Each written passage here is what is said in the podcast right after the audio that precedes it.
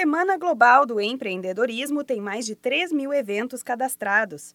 A 11ª edição ocorre entre os dias 5 e 9 de novembro e já mobiliza quase 240 instituições em mais de 460 cidades brasileiras. Os principais temas deste ano são o empreendedorismo de impacto social, o feminino e o empreendedorismo inovador, todos focados no público jovem. A SGE está presente em mais de 165 países e mobiliza milhares de organizações e milhões de pessoas todo ano.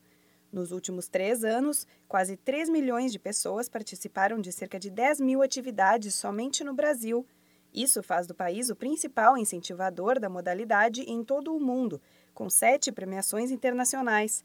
A tendência é que em 2018 os números sejam maiores do que no ano passado.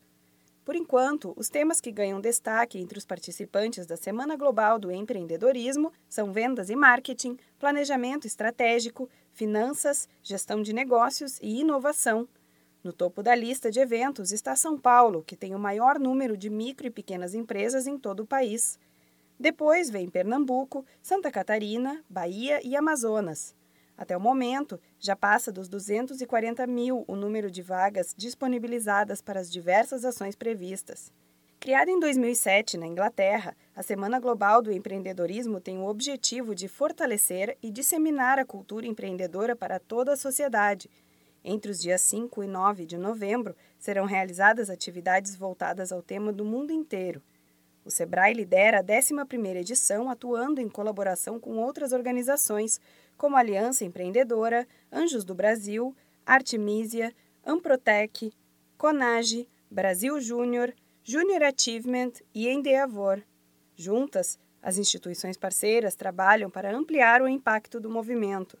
Interessados podem conferir as transmissões que o Sebrae São Paulo fará das atividades diretamente no link